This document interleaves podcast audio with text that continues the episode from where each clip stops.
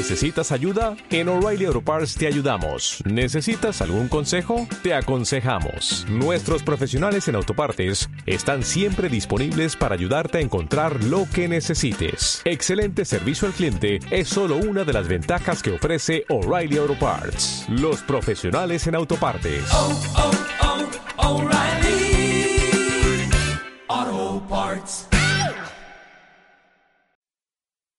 Bienvenidos a Radio Libertad Constituyente.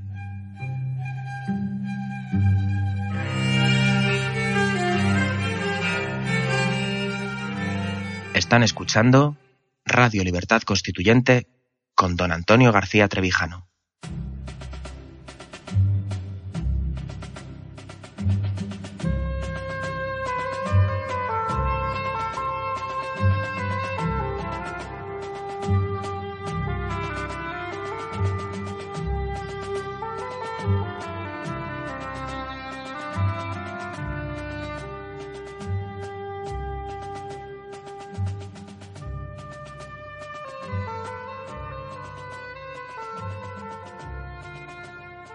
Hola, buenas noches a todos los amigos que nos, que nos escuchan y nos ven en esta es- emisión especial de Periscope debido a, a las elecciones eh, de Estados Unidos, a, a su presidencia y que como prometió don Antonio hemos hecho una emi- emisión especial debido a la trascendencia de nuestros análisis, ya que debemos decir que como una vez más hemos sido de los pocos, o por no decir los únicos, que hemos Yo no tengo apostado conocimiento de otro.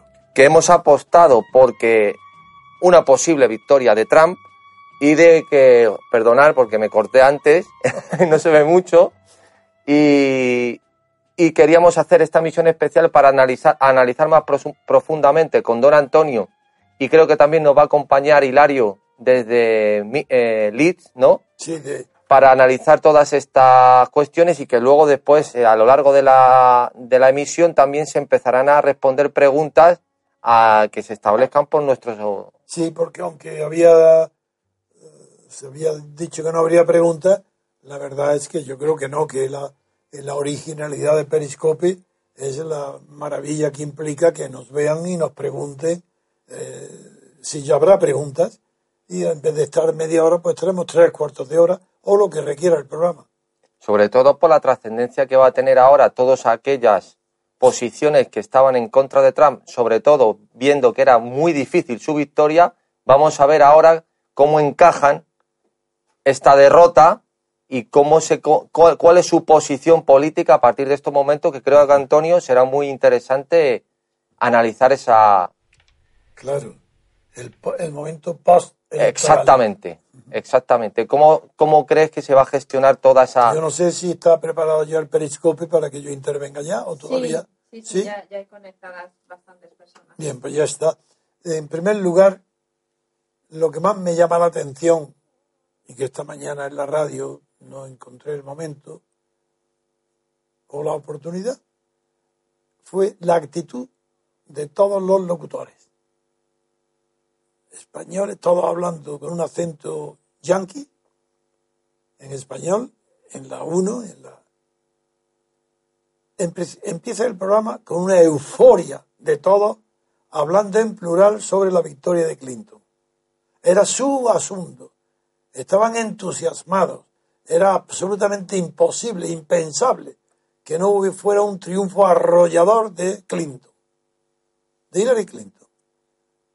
Hablaban, partían de las tres victorias indiscutibles en el debate televisado, partían de todo. Era el desprecio absoluto a la locura que representaba Donald Trump.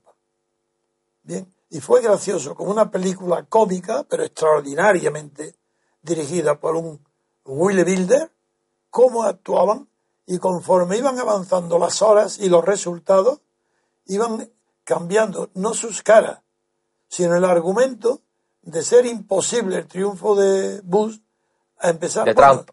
per- per- perdón, de Trump, sí. Eh, eh, eh, gracias, Pedro. En, en lugar de, de hacerlo, hablaban de cada estado con una mueca, ya viendo que podría torcerse, pero había uno que decía todo marcha según lo previsto, nada, tranquilidad absoluta, tranquilidad. Nada, aquí no ha cambiado nada, porque a pesar de que parezca que Bush está ganando en otros sitios, los analistas anteriores de todos los mejores del país, del New York Times, todos han previsto lo que está sucediendo. Que parezca al principio que Donald Trump, Trump pueda triunfar, pero cuando se llegue, amigo, se salga a la costa oeste y antes de ello, ya en los grandes estados, Nueva York y los grandes números, el triunfo de Bill Clinton será arrollador. Pero iban, y cada vez iban pronunciando la palabra con menos fuerza. Bueno, ¿queréis creer que esas mismas personas, en la misma escena, sin interrupción ninguna, al final estaban simulando que, que era justificado, que es natural que hablara Trump por esto y por esto y por esto? Los mismos. Bueno, ese es el espejo del oportunismo de la sociedad. Se pliega al vencedor.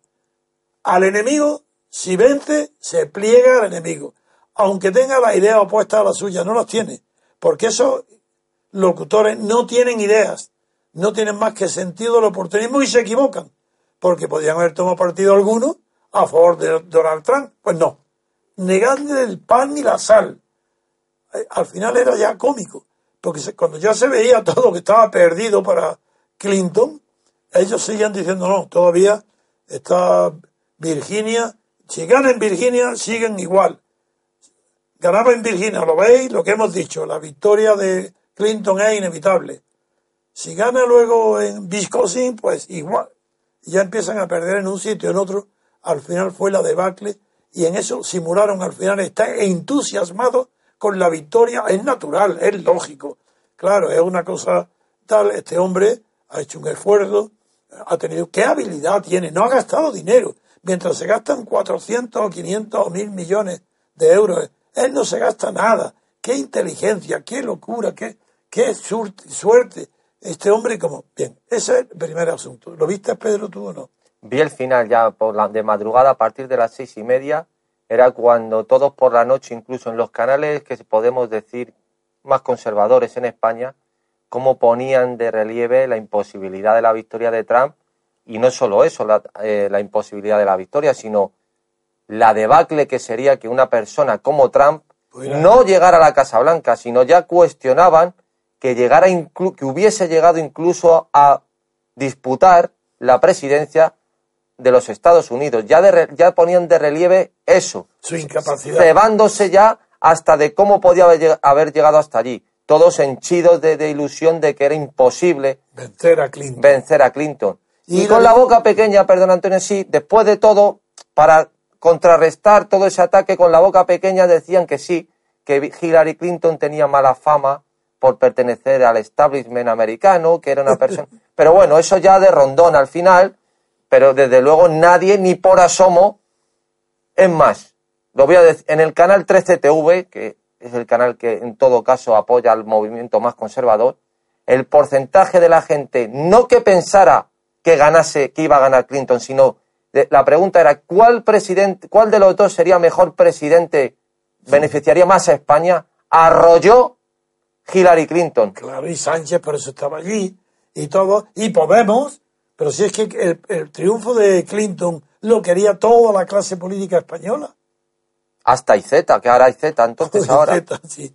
Bien, vamos a ver, Hilario, desde el Reino Unido, ¿qué impresión nos transmite? Hilario, estás ahí entre los espectadores. Sí, estoy aquí, don Antonio. Venga. Estoy aquí, don Antonio, y aquí ha caído la noticia como, como una bomba porque claro no no no lo podían no, no se esperaba el establishment estaba totalmente a favor de Clinton pero al mismo tiempo hemos encontrado que sea igual que se ha llevado un poco de sorpresa la prensa ya está recogiendo pues unos eh, un pragmatismo típicamente anglosajón y ya eh, Teresa May por ejemplo pues ya está diciendo que bueno pues que tienen que encontrar algún tipo de, estrategia para tratar con el nuevo eh, presidente de los Estados Unidos. Eh, Corbyn también eh, eh, le ha felicitado y está incluso muy bastante cercano porque se identifica un poco con la lucha de Trump con, contra las los, los, las digamos las fuentes más establecidas y la y la y el, establishment y quizá la que ha salido un poco con peor cara es la, la premier escocesa Sturgeon que ha dicho claramente que no era el candidato que ella más quería, pero que bueno, que, que se tendrá que aguantar, claro. Bueno, Hilario, don Antonio, ya venía hoy en el mundo digital como después de todo, que era una debacle eh, para las finanzas, la llegada de Trump, pues que ya venía el titular que Wall Street eh, aceptaba y se congratulaba de la victoria de Trump eh, de buena gana y que el IBEX se había recuperado mucho más y se había relajado más de lo que se pensaba que iba a ser una apocalipsis. Yo creo que ya está, de momento, para nosotros terminado el tiempo de la información de lo que ha sucedido y debemos entrar ya en la reflexión.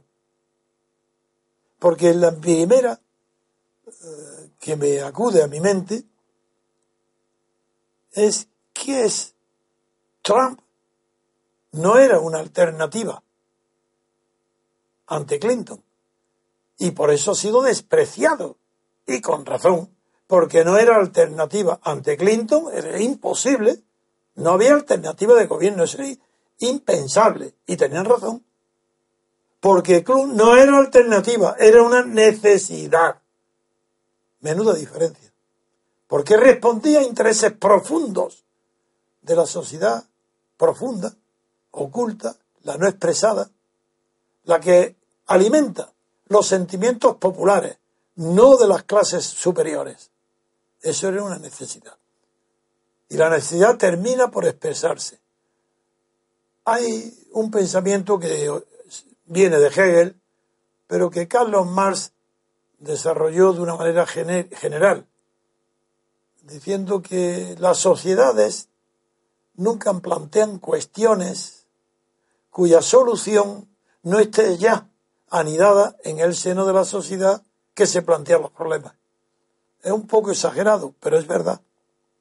En edad de la antigua, de la piedra y la del neolítico, se ve esta evidencia. Los pueblos se plantean los problemas que puede resolver la sociedad.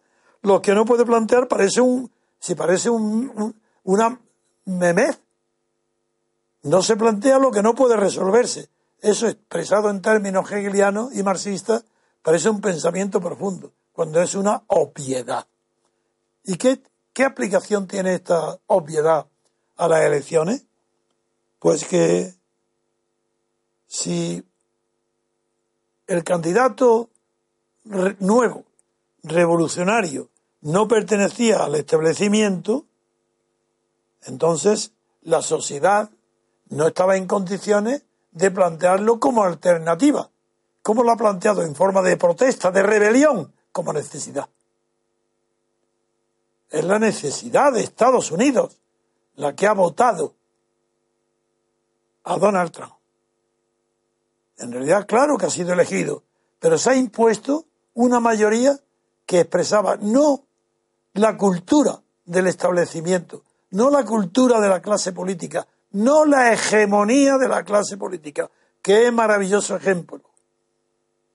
No ha triunfado la hegemonía política en Estados Unidos. Trump no la tenía de ninguna manera, ni tampoco la ha conquistado, porque hay que ver qué clase de inteligencia es la que ha triunfado en Estados Unidos, para que podamos hablar de hegemonía y de hegemonía cultural. En la acción humana parece que lo decisivo es la voluntad. Pues no. La observación directa de los acontecimientos derivados de la acción humana demuestra que no es la voluntad ni siquiera la inteligencia crítica, que es la profunda, la analítica. No, no. Lo que triunfa es, en la acción humana, es la inteligencia intuitiva. Y la inteligencia intuitiva ya tiene en sí misma, lleva, comporta un sentimiento de apertura eso es lo que ha sucedido con este hombre, que dotado de una inteligencia excepcional pero intuitiva, no es grosero, a pesar de que su educación es grosera, pero su inteligencia intuitiva no tiene la menor grosería. Por eso, ¿de dónde proviene su, desde luego, falta de educación y su grosería? Pues procede de, sus, de las costumbres que ha adquirido durante mucho tiempo como luchador en todos los terrenos, incluso en un cuadrilátero. No podéis imaginar cómo puede ser la inteligencia intuitiva de un luchador en un cuadrilátero, amañado o no amañado. Pues este hombre, Donald Trump, ha luchado en un cuadrilátero. Se ha arruinado. Su padre le deja una buena herencia, no, pero molesta. Él aquí llega a adquirir una deuda de 3.000 millones de dólares, quiebra. Y tiene la, inteligencia intuitiva y creativa de una acción hasta entonces sí se habría intentado a menores, a, pequeña escala, que es convertirse él en un producto, su nombre en un producto. Y con ese producto conquista hegemonía económica en el sector inmobiliario. Claro que ha ido a contrapelo en la política. Primero dentro de su propio partido. Le costó un trabajo ímprobo llegar a ser candidato y eliminar a los competidores dentro del partido. Pero luego, cuando ya se presenta como un candidato, produce el escándalo dentro de su propio partido, abominan de él, lo abandonan, lo dejan. Hay que ver la propaganda, que no digo que sea falsa, cómo se ha publicado sus palabras obscenas sobre las mujeres, las costumbres que él llamaba de vestuario. Pues una persona digna ni en un vestuario ni haciendo la milicia produce las groserías que producía Trump. Pero amigo, se ha confundido su educación vulgar con su inteligencia extraordinaria e intuitiva, que no tiene de vulgar nada. Lo ha demostrado en la economía y ahora lo acaba de demostrar en el terreno desconocido para él, que es nada menos que la política, donde era un neófito y ha inventado, ha hallado fórmulas nuevas para triunfar en la política. Un terreno que parecía de monopolizado por el establecimiento y ha llegado este offside, este hombre fuera de juego, y desde un córner ha invadido, ha ocupado y ha dominado todo el terreno de juego. Esta es la admiración que produce hoy en el mundo un hombre que parece que no era muy culto y no lo será. ¿Y qué necesidad tiene si ha tenido la intuición política de la acción? Esta es la primera reflexión que quiero hacer que no ha sido alternativa. Por eso Clinton ha perdido. Si se presenta él como alternativa, con el lenguaje, con los modales, con las costumbres del establecimiento, es serio, hubiera sido arrollado. Ha tenido que llamar la atención con sus groserías, sus malas formas, su amenaza a Clinton diciendo que la va a encarcelar. Ya veréis cómo no la encarcela. Este hombre no es tonto ha llamado la atención porque el pueblo profundamente, el pueblo de Estados Unidos, desprecia a toda su clase política. Y ahora ha tenido la oportunidad de manifestarlo. Por eso cuando yo decía, para resumir y que se me entendiera en estos días anteriores, que Trump podía ganar porque expresaba lo políticamente incorrecto y en la encuesta nadie decía la verdad, pues ese es el resultado que así ha sido. Que esas encuestas no eran sincera. El, el, el encuestado no era sincero y expresaba unas opiniones que luego la realidad ha demostrado que eran fingidas, que no quiso confesar sus verdaderas intenciones.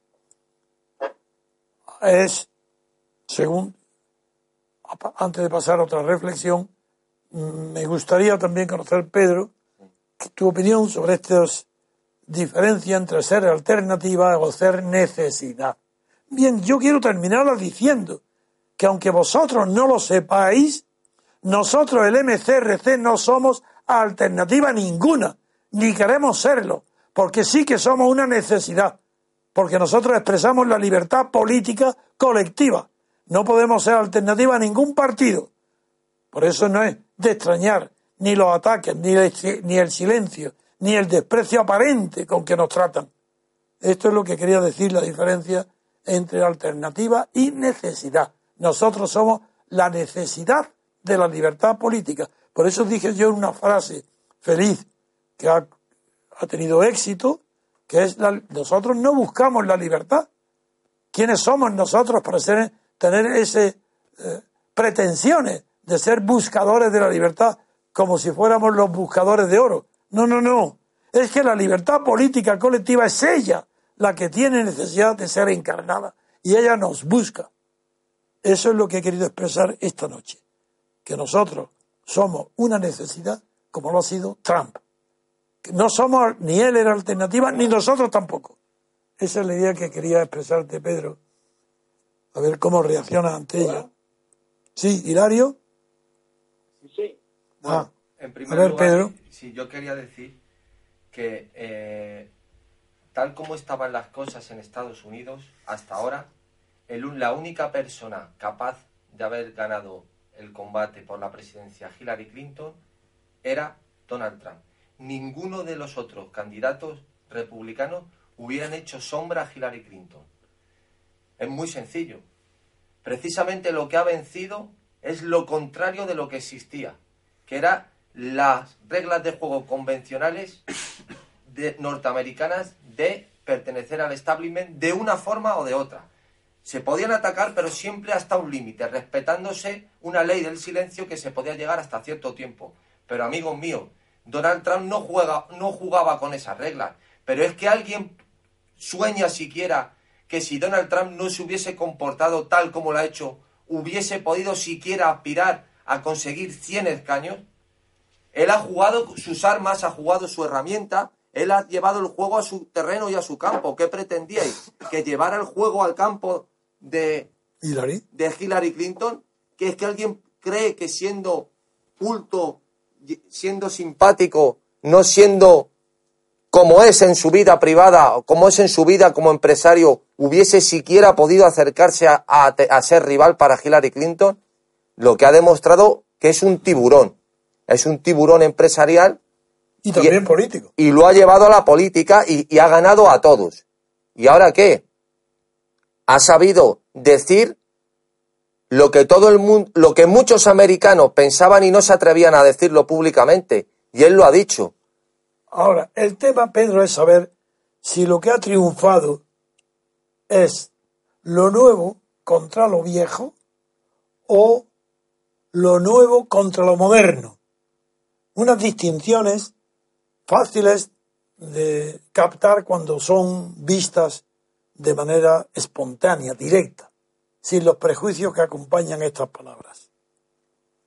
Porque si Hillary Clinton es el último el último residuo, el último refugio de qué? De la Guerra Fría, señores, de la Guerra Fría. ¿Y qué es Trump?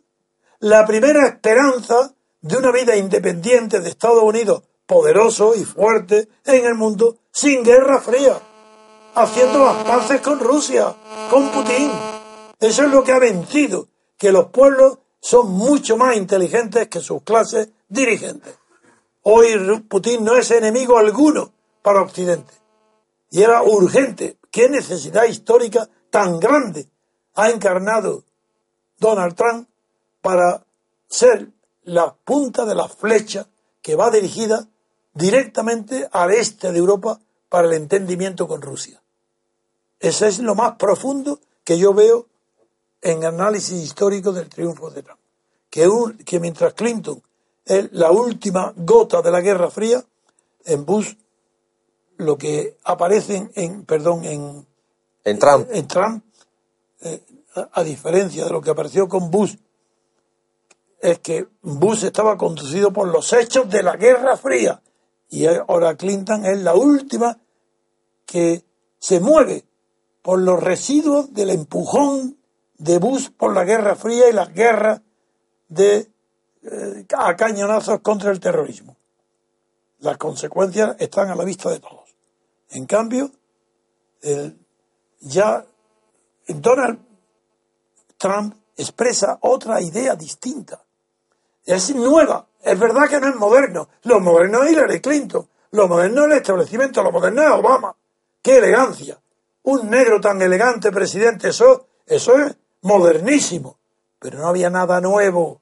La política de Obama, salvo en el interior, el éxito que ha tenido en los servicios de médicos, por ejemplo, y en, y en las cuestiones que verdaderamente profundas que se ha ocupado para relevar eh, unos sectores económicos, no de todo el país, sino de algunos estados, eso no ha tenido correspondencia en todo el Estados Unidos con homogeneidad.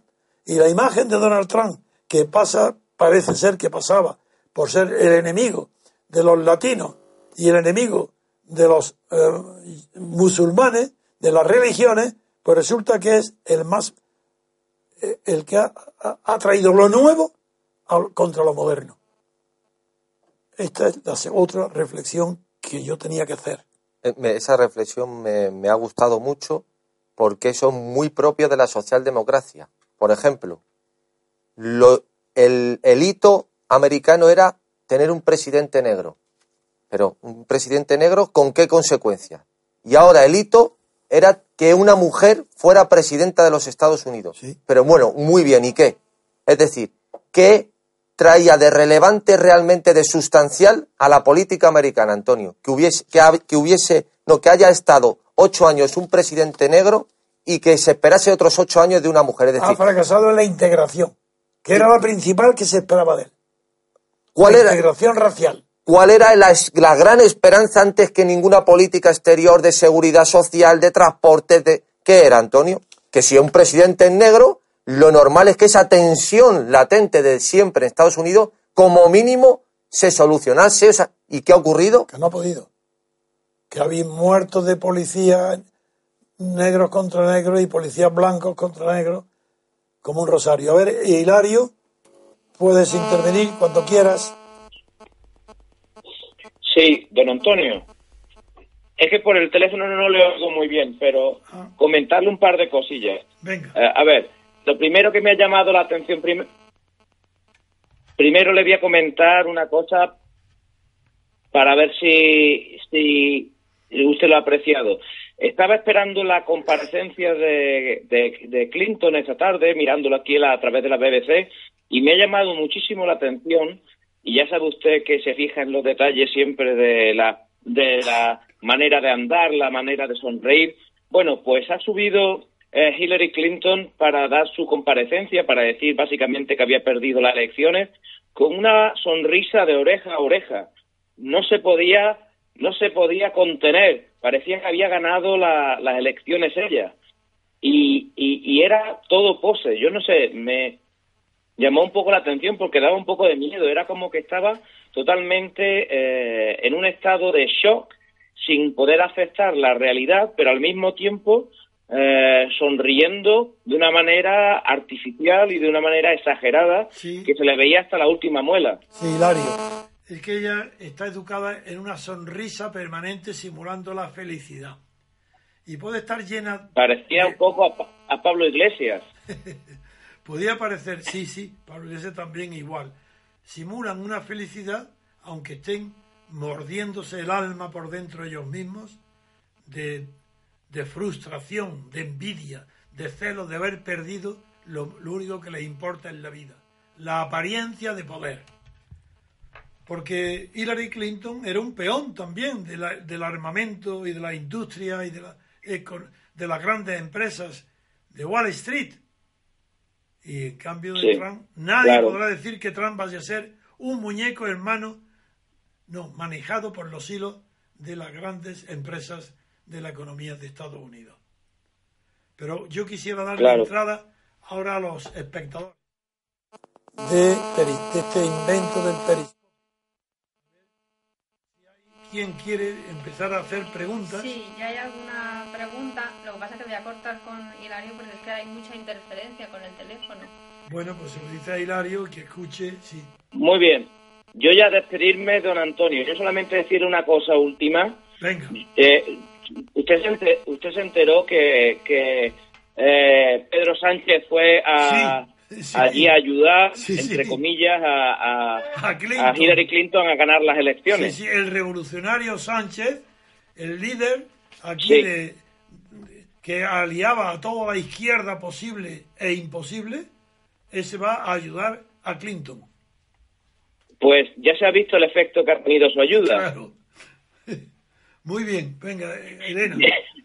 Este hombre, donde va, lo desarma todo, el pobre. Irá con buenas intenciones, pero de luego no, tiene ningún éxito. Eh, irá con toda la mala intención de hacer daño a su propio partido. Un saludo muy grande, muchas felicidades por, su, por sus predicciones que se han cumplido una vez más y que estamos deseando volver a, colaborar. Hilario, como me conoces perfectamente, hay quien dice que yo tengo la presunción de decir que yo que esto que cuando no es verdad, que yo no ese ni han leído ni han escuchado mi radio la cantidad de veces que he afirmado que iba a ganar. Y luego he dicho con prudencia de, de, buena educación que era que no sé que podía ganar. Pero eso lo he dicho en los titulares para cubrir la seguridad absoluta que yo no quería ofender a los demás como nunca quiero, pero yo quería decir que estaba seguro de que iba a ganar Trump. Y, lo digo. Y el que lo dude, que me escuche las palabras. Sí, sí, es cierto. Muy bien. Y esto ya lo habíamos hablado en algunas ocasiones aquí los repúblicos. Además, los repúblicos que nos estamos juntando aquí ya en Inglaterra y que hablamos por, por distintos medios, estamos todos de acuerdo de que esto era muy posible y, así se ha confirmado. Claro. Y mira, mira el éxito que tuvimos con el Brexit. Pues este es el segundo. El mismo éxito que del Brexit es este. No porque las causas lo que decía, de ninguna manera. Lo que decía Trump. Decía Brexit plus, plus, plus.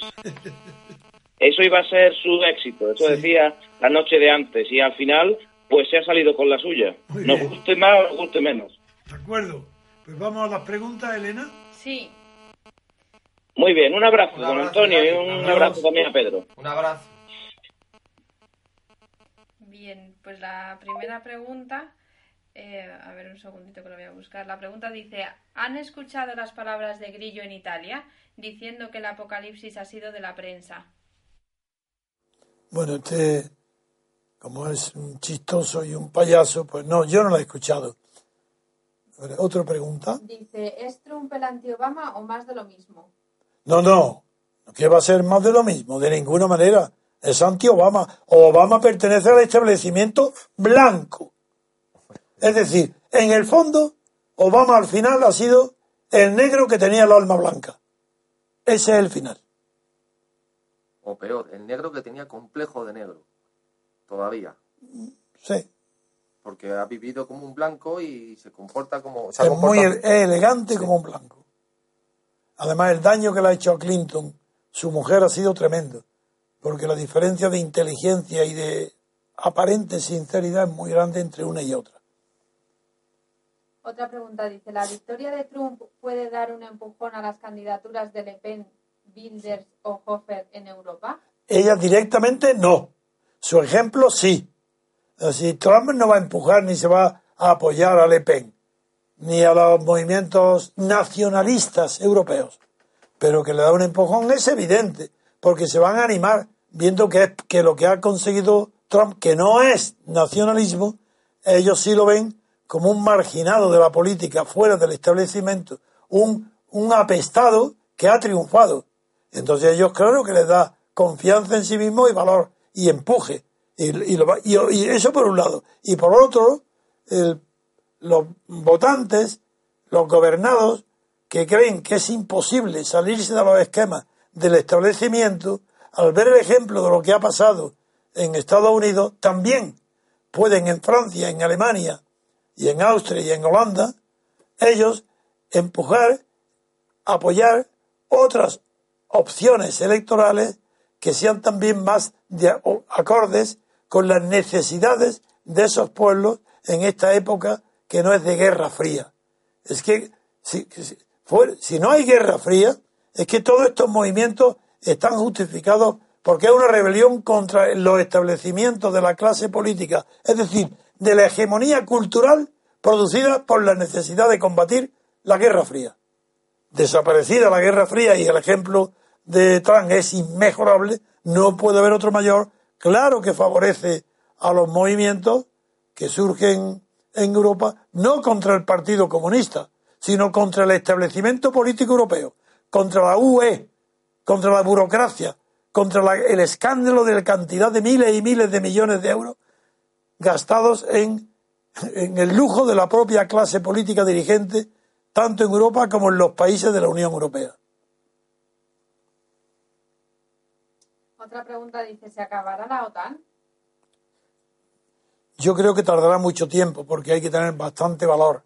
Yo recuerdo que cuando se planteó en España la OTAN, la de Felipe González, figurar otro, de entrada no, pues yo financié, al, eh, le di un maletín en mi despacho con 18 millones de pesetas al Partido Comunista para que hiciera propaganda en el referéndum del no a la OTAN. Porque yo consideraba ya en aquel tiempo que la Guerra Fría había terminado. Figuraron lo que hoy pienso. La OTAN es innecesaria en el Atlántico. Si es necesaria en el Pacífico, que se la lleven allí. Si es que fuera necesaria ante China. Pero en Europa no tiene sentido ninguno el anacronismo de la OTAN. Y desde luego es una provocación permanente que le vienen haciendo a Putin, amenazándole con instalar los armamentos de la OTAN en sus propios vecinos en las puertas de Rusia.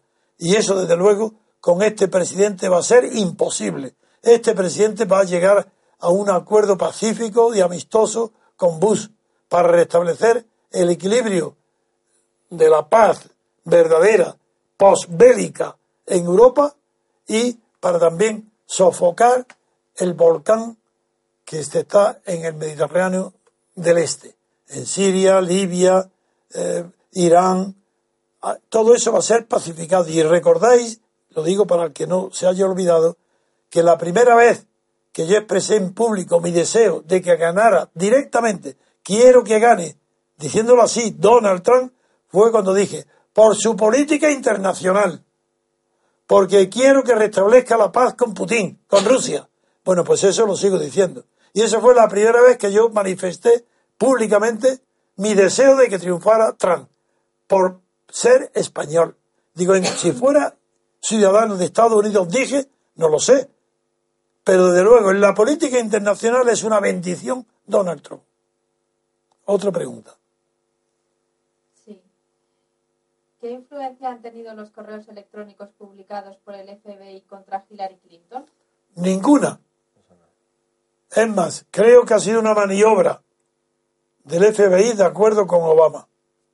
De, al principio, alarmar para compensar un poco el escándalo de lo que campaña de toda la prensa y todos los medios contra Trump, reproduciendo palabras pronunciadas en una ducha hace 20 años o 10 años, pues publicaron para equilibrar la apariencia de libertad y de combate en las elecciones, publicaron la reanudación del FBI sobre las investigaciones eh, sobre los esos papeles que utilizaba esos mails, los emails, mail, sí, o la web, sí, mail que utilizaba. Pero el hecho de que tres días antes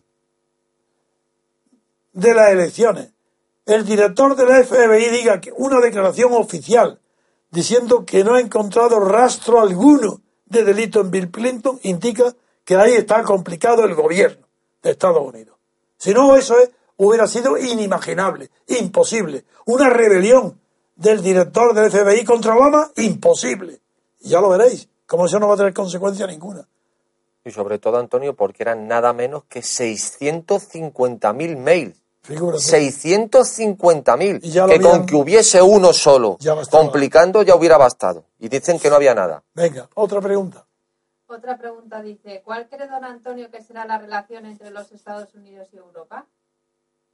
Va a empezar... Eh, Europa son unos cobistas. La UE no tiene personalidad. Y la dependencia con Estados Unidos es muy grande porque está heredada de la Guerra Fría. Van a tratar de ganarse el favor y la confianza de Donald Trump. Y este, como es un hombre que no tiene prejuicio, pues va a venir a Europa o van a ir a verlo los presidentes europeos y lo va a recibir con los brazos abiertos. Pero lo que importa no es esa, la pregunta es, ¿cómo va a tolerar Europa que las relaciones directas de Putin y Trump pacifiquen completamente el este europeo, que Crimea quede consolidada, que se levanten las sanciones contra Rusia. Ese es el tema. Y creo que va a haber éxito total. Es decir, que Donald Trump va a conseguir que Alemania y demás países, pues digo, Alemania y demás países, levanten las sanciones contra Rusia. Don Antonio, ¿haría cambios en el sistema electoral de Estados Unidos? Hombre, claro, eso lo he dicho siempre. El sistema electoral de Estados Unidos es anacrónico. El sistema de los compromisarios carece de sentido en esta época de Internet y de, y comunicación instantánea electrónica. Es absurdo. No puede haber más que un solo criterio, que es el numérico de los votantes, no los compromisarios. Y segundo, las campañas. Primero, esto, suprimir los compromisarios. Segundo, las campañas. No puede ser que haya tanta diferencia sin que, sin que se intervenga la legislación electoral entre unos candidatos y otros. Que Clinton emplee 500, 600 ilimitados millones. No puede ser. Eso es, eso es una injusticia electoral. Claro que cambiaría. No solamente eso, cambiaría incluso la Constitución. El artículo primero, el número séptimo de la Constitución americana lo cambiaría. Ese que da poder a Obama y ahora también le dan a, Trump el mismo para que rechace cualquier propuesta, cualquier ley que venga aprobada en la Cámara de Representantes, obligándole a devolverla otra vez, que se haga otra votación y que se siga tres tercios. Eso es, eso es una absoluta inmoralidad política. Eso es un predominio del Estado sobre la nación. Porque no podemos olvidar que la mejor definición que hay sobre la separación de poderes, que no es completa en Estados Unidos tampoco, la dio el juez Marshall, cuando dijo que es la nación la titular de la soberanía de las leyes. La que tiene que dictar leyes no es el Estado, es la nación. Y el Estado ejecutarlas. Por eso hay separación de poderes. Si no, la teoría de Montesquieu sería inaplicable. Eso es las reformas principales que yo haría. Separación de poderes absoluta. Reformaría la Constitución de Estados Unidos para darle mayor separación todavía, más radicalidad. Y introduciría el mecanismo que solamente nosotros, el MCRC, conoce, porque está en mi teoría pura de la República Constitucional, que esa separación de poderes no hace ingobernable a ningún país, sino al contrario, porque es, como decían los padres fundadores de Estados Unidos, es la desconfianza mutua de las ambiciones la que hace que el ciudadano pueda dormir tranquilo. Y ante una ambición de los legislativos y el ejecutivo, como hemos visto en España recientemente, con el loco de Sánchez y Rajoy, el pusilánime y el cobarde, pues fíjate qué regla tan sencilla es la que figura en mi libro, la, que propongo en mi libro de la teoría pura de la República. El legislativo y el ejecutivo radicalmente separados, en elecciones directas distintas, como en Estados Unidos. Una se elige al legislativo, otra al ejecutivo.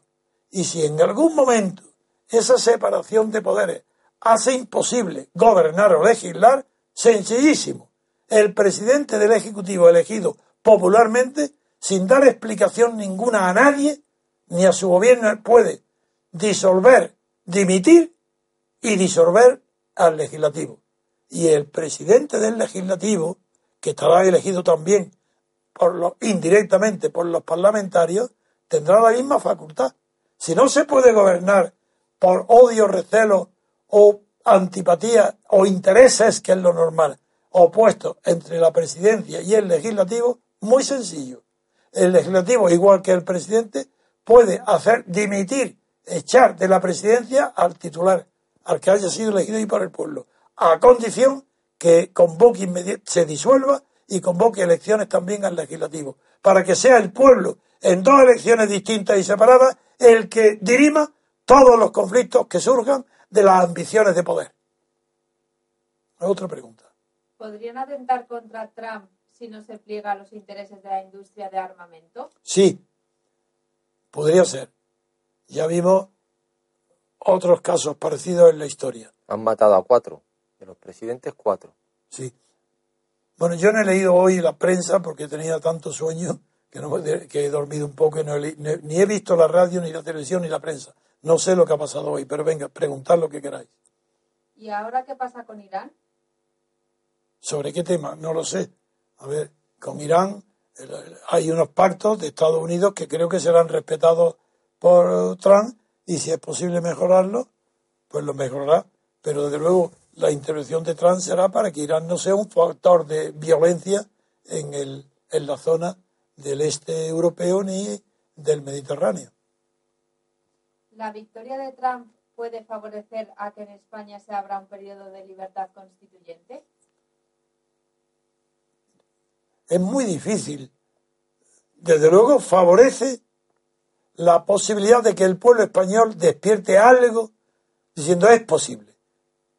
Pero no como Pablo Iglesias diciendo podemos, como fue una imitación de Obama.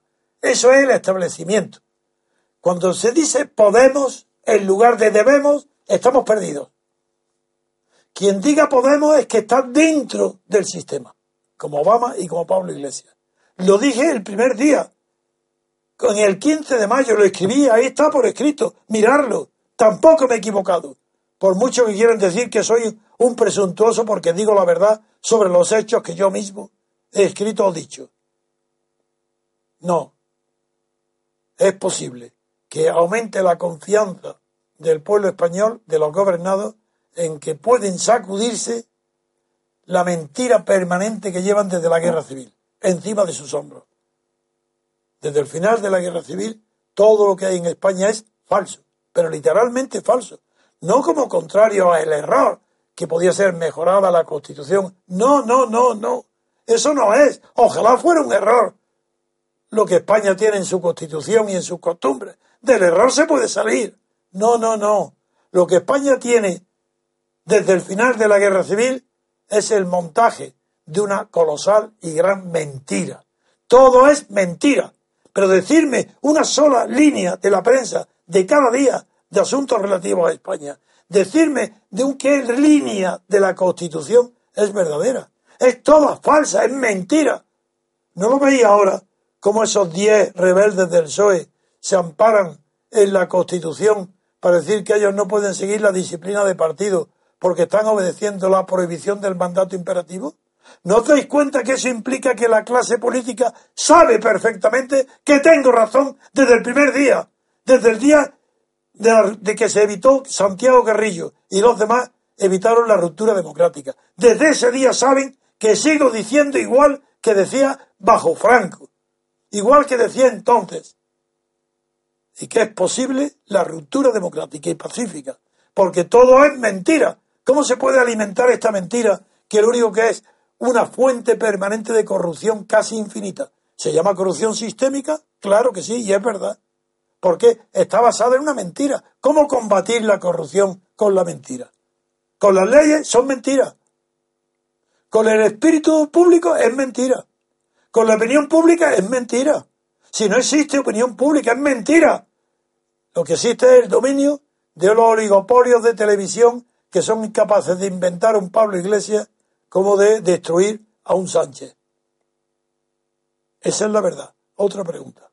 Iñaki Gabilondo describe esta situación como la rebelión de las masas. ¿Algún comentario? pues claro que sí. Este no ha leído, este no saben. Bueno, en primer lugar, la expresión rebelión de las masas, que es el libro mejor de Ortega, un buen libro, no quiere decir que las muchedumbres, el pueblo, el gentío, los clientes, la gente de Podemos, se rebelan. No, eso no quiere decir. La rebelión de las masas en Ortega, que por eso es un libro tan bueno, quiere decir que a partir de los años previos al fascismo, porque la revolución de las masas creo que del año 29. 29, eso es. Pues de los años 30, que él se adelanta, igual que Alain en Francia es contemporáneo suyo, suyo, pero es más profundo en política, Alain Ortega, pero ya ahí se adelanta con la rebelión de las masas. ¿Qué quiere decir? Que ahora ha llegado el momento del gobierno del hombre masa. Pues no, no ha llegado. Hoy ya lo que gobierna no es el hombre masa, porque el hombre masa tenía todavía unos anclados, unos prejuicios y unos juicios anclados. Hoy no, porque la socialdemocracia carece de toda clase de valor. No tiene ni siquiera el valor que tenía el hombre masa. El hombre masa es el que gobernaba en los años 30 y que produjo no el fascismo, porque el fascismo de Mussolini es, comienza en el año 22. Y es verdad que sirve de inspiración a Ortega para decir que Mussolini es un hombre masa. Pero luego viene Hitler, que ya no es tanto hombre masa, es después del poder que conquista y persuada a las masas, pues con esa grandilocuencia de desfiles, banderas, música de Wagner y etcétera. Eso hoy no es así. Por eso no es la rebelión de las masas. No, no. La rebelión es de las clases dominadas.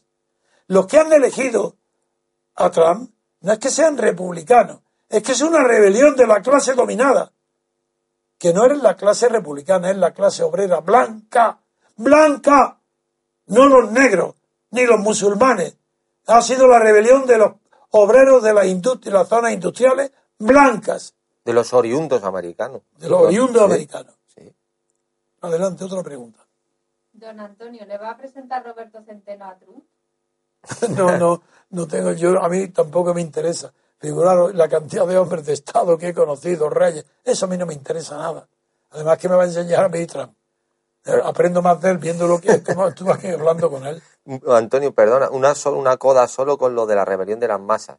Además, precisamente que la analogía que ha hecho Iñaki Gabilondo con lo de Trump y la rebelión de las masas es que, es que además es que no tiene es que no tiene nada que ver. Si precisamente las masas en lo que apoyaban era Hillary Clinton. Absolutamente. O sea, decir, es que, y además, entre otras cosas, lo que... y la mujer masa es Hillary Clinton. Y lo que dice precisamente Ortega es que las masas quieren ocupar su sitio y desplazar a las élites y hacer lo mismo que ellos e imponer sus gustos. ¿Qué es lo que está haciendo la socialdemocracia? Claro, o sea, que es que además es al, espectador que, además decirle que Iñaki Gabelondo ni se ha leído ese libro, que habla de oída ver rebelión de las masas y cree que ha habido una rebelión en Estados Unidos. Otra pregunta. ¿Por qué en España siempre hay preferencia por el candidato demócrata? Porque no conocen la política americana, porque la tienen ni de oídas, porque hay una tradición, pero no muy lejana, porque Lincoln era republicano y eso ha sido el mejor presidente de Estados Unidos. Y Ulises Grant también. Y Ulises Grant, claro. Pero eso tanto bien en el periodo de la guerra. Pero es por esa razón. El Partido Demócrata, a partir de Kennedy, mm. se introdujo en España el romanticismo y la muerte y el asesinato de los caballeros de la tabla redonda, mm. de que habían que era la ciudad ideal soñada, mm. el Camelot, bueno, pues Camelot era un camelo. Perdonad que juegue con la palabra.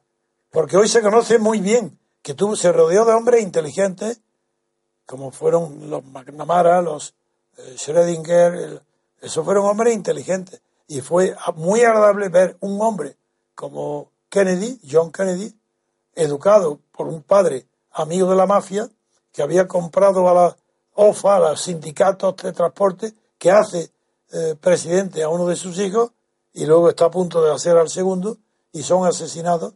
Pero los errores de Kennedy fueron inmensos. Yo nunca pensé, ni lo tengo por un gran gobernante. El error de, de Kennedy fue el que inicia la guerra en Vietnam. Pero es que es mucho peor. El la bahía de Cochino fue él.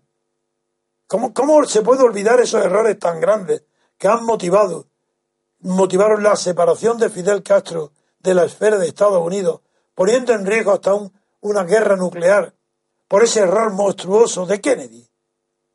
Y la guerra de Vietnam, ¿qué hizo Johnson después sino continuarla?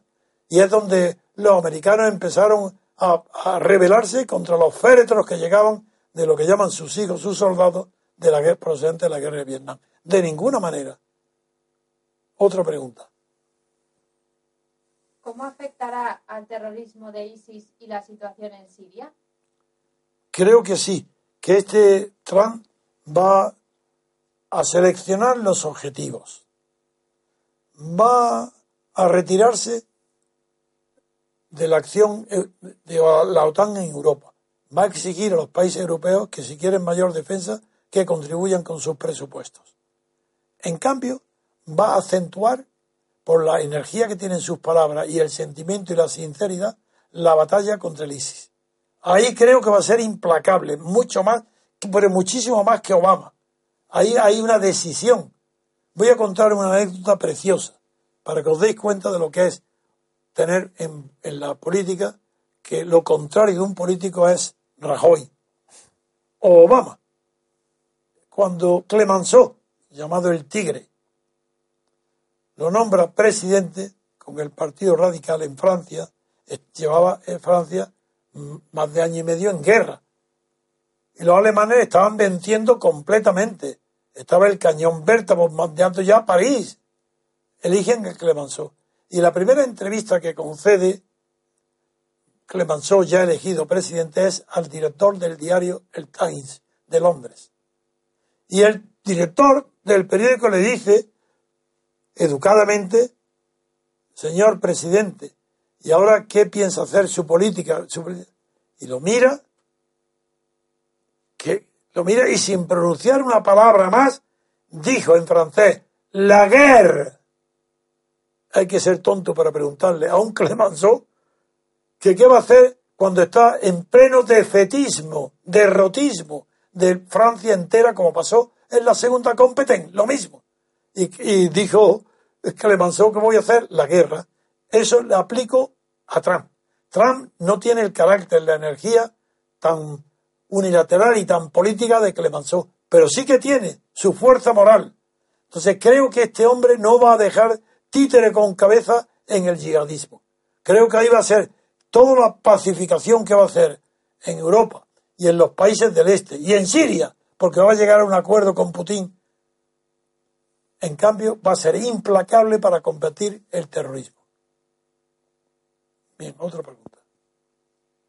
¿Cree que el Partido Republicano dejará que Trump cumpla con las promesas electorales? Ah, eso por supuesto. Pero si no ha obedecido al Partido Republicano para ser presidente, ¿cómo una vez elegido va a transigir? Al contrario, lo que el Partido Republicano hoy tiene cuidado y están todos pendientes es que Bush no se venga de todas las zanquedillas, mentiras y tropiezos que le han hecho y que no eche a todos sus líderes. Si es todo lo contrario, están asustados dándole la coba, adulando a están asustados de que no respeta ninguna jerarquía en el Partido Republicano. Todo lo contrario de la pregunta. ¿Ahora Trump se centrará políticamente? ¿Se centrará? Políticamente. Está centrado políticamente.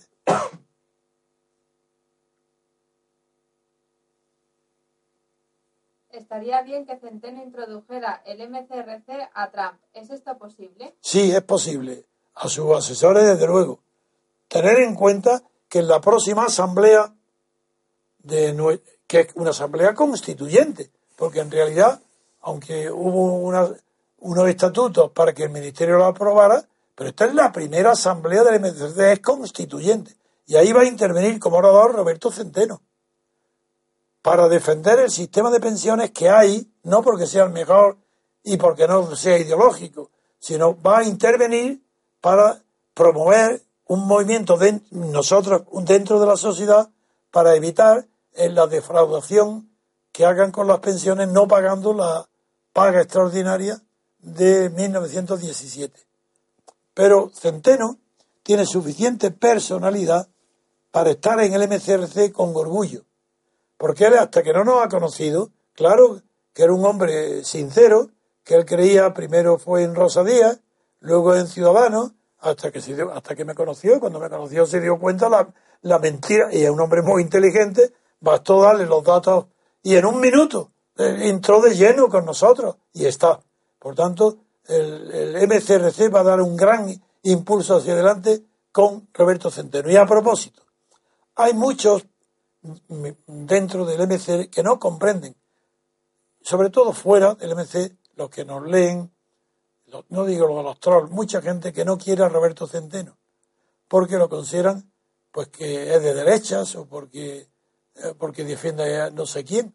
No lo sé. El hecho es que, bien, yo les recuerdo a todos que el MCRC tiene que llamar para que entren en sus filas absolutamente a todas las posiciones que haya en España, no solo de derecha y de izquierda, sino la extrema derecha y la extrema izquierda, porque lo que buscamos y queremos defender son las reglas de juego y no las jugadas. Y si son las reglas de juego, quiere decir que todos los españoles mayores de edad tienen su cabida dentro del MCRC, sea cual sea su ideología, ni su postura.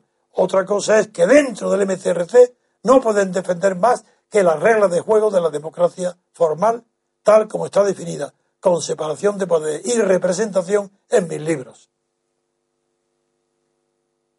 ¿Por qué los estadounidenses detestaban a su clase política si tienen representación y división de poderes? Uy, esa pregunta sí que es, o es así. Esa, eh, muy, yo sí sé la respuesta, pero es muy difícil que pueda eh, ser compartida mi respuesta con los grandes estudiosos, investigadores en las ciencias sociales en Estados Unidos. pero es muy sencillo, porque la representación que hay en Estados Unidos, las reglas de juego de la Constitución de Estados Unidos son muy antiguas. Entonces solamente un 70% o un 60% se inscribe en el registro para poder participar en las votaciones, pero no participan en el juego pues casi la mitad de la población. Y eso es debido a que al sistema electoral, al, al anacronismo de muchas de las instituciones de la Constitución, que si no tiene efecto práctico inmediato en la clase política es gracias a las enmiendas. Pero el pueblo vive, la mitad del, no, un poco menos de la mitad del pueblo, vive ajeno a la Constitución.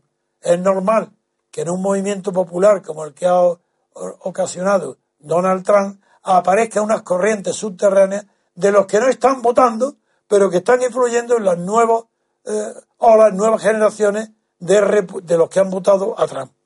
¿Puedo decir una cosa? Sí, hombre, claro. Que le recomiendo al espectador un libro eh, de Robert Dahl, hombre. que se llama ¿Existe democracia en América? se lo recomiendo. No voy a explicar. Robert Dahl es uno de los mejores intelectuales, sociólogos, sí, y eh, plantea el tema de la si existe o no en Estados Unidos, como en Europa, una oligarquía política. Si existe eh, lo, que, lo que se dice, sí, un, un producto, un gobierno de solamente la élite, pero que en el pueblo no. Y concluye él en su estudio diciendo que no hay oligarquía en Estados Unidos como en Europa, pero introduce el término para decir que en realidad la democracia de Estados Unidos es una poliarquía. Y no es verdad. No es verdad. Eso son concesiones ya socialdemócratas que empiezan a entrar en Estados Unidos en tiempo de Robert Dahl. No es verdad, porque la, para que haya poliarquía tendría que no haber conspiración de oligarquía.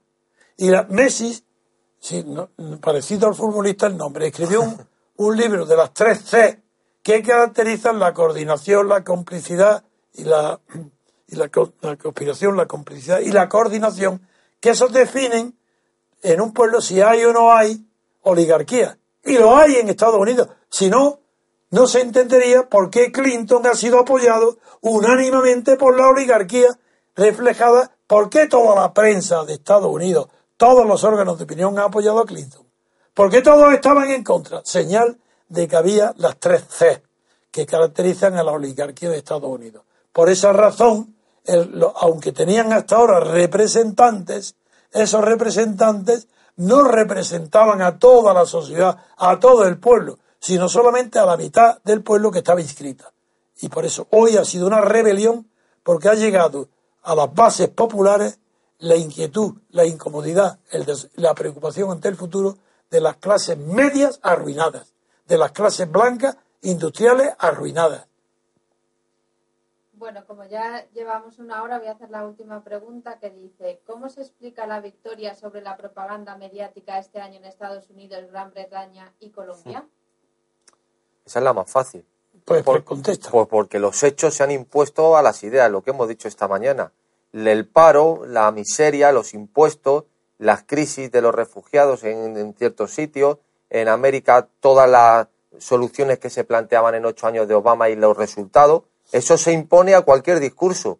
Cuando tú te suben los impuestos, tus hijos están en paro, cuando eso se ha producido además con políticas que presumiblemente defendían eso y que apostaban por eso en contra de otras que defendían en teoría lo contrario, pues ya hay un artículo muy bueno que no voy a leer, pero cito, creo que es en el mundo, que eh, sale, dice, soy, ¿por, qué, ¿por qué siendo hispano voté a Donald Trump? Le recomiendo que lo lea y puede ser eh, esclarecedor sobre por qué eh, ha pasado eso.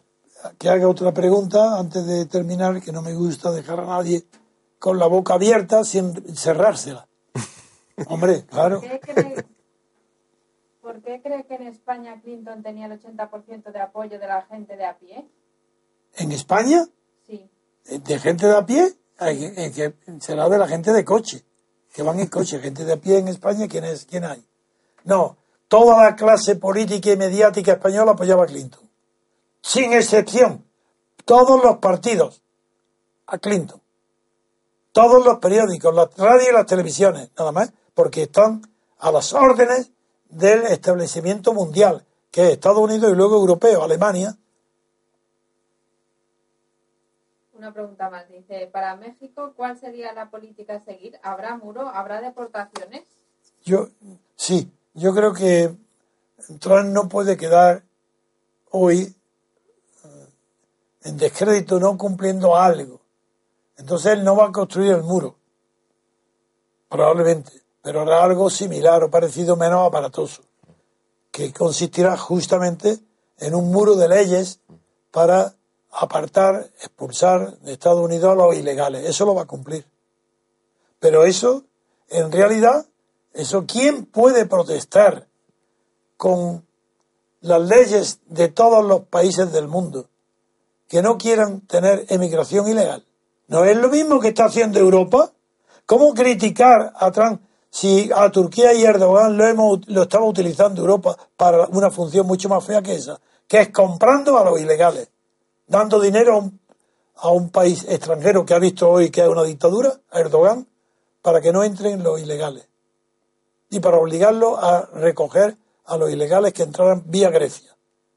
Esa es la razón. Antonio, ¿no te parece cínico, hipócrita, como pasa en el Ayuntamiento de Madrid, que haya un cartel presidiendo el ayuntamiento que ponga en grande Welcome Refugees, bienvenidos refugiados? Eso dice. Eso está un Eso- cartel de hace un año Bueno, allí puesto. Ese es la- el cinismo de la barbarie de los Podemos y compañía. Eso es barbarie. Si eso no es que se trate de. Si eso no es izquierda. ¿Cómo va a haber una izquierda irrealizable? Ellos, y además, ¿por qué izquierda si mañana será la extrema derecha lo que- ellos mismos? Si eso es, ellos no que quieren más que alterar la situación para vivir de la política y si pueden alcanzar el poder del Estado. Pero quieren, ya están viviendo de la política. Ya tienen suficientes millones para estar viviendo de la política. Los Pablo Iglesias, los Errejón, los monederos, etcétera.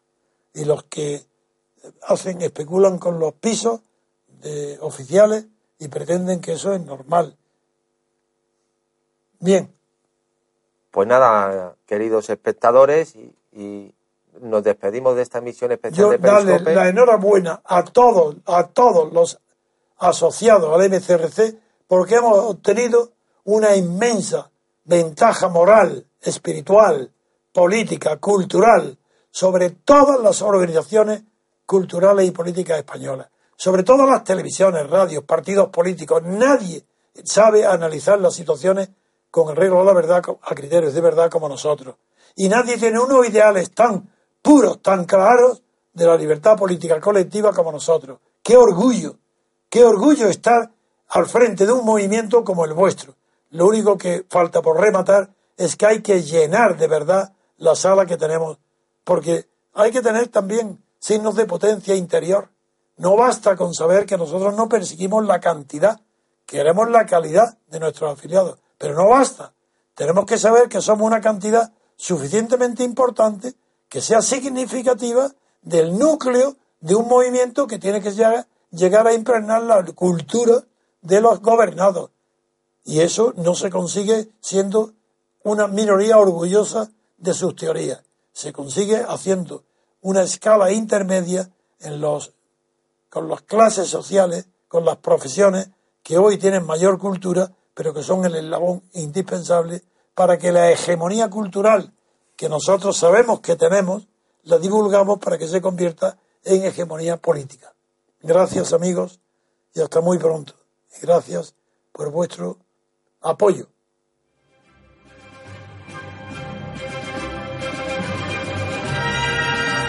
Gracias por haber escuchado Radio Libertad Constituyente. No olviden visitar la parrilla de programación en la nueva página web del Movimiento de Ciudadanos hacia la República Constitucional, en la dirección www.mcrc.es. Radio Libertad Constituyente. La libertad viene en nuestra busca.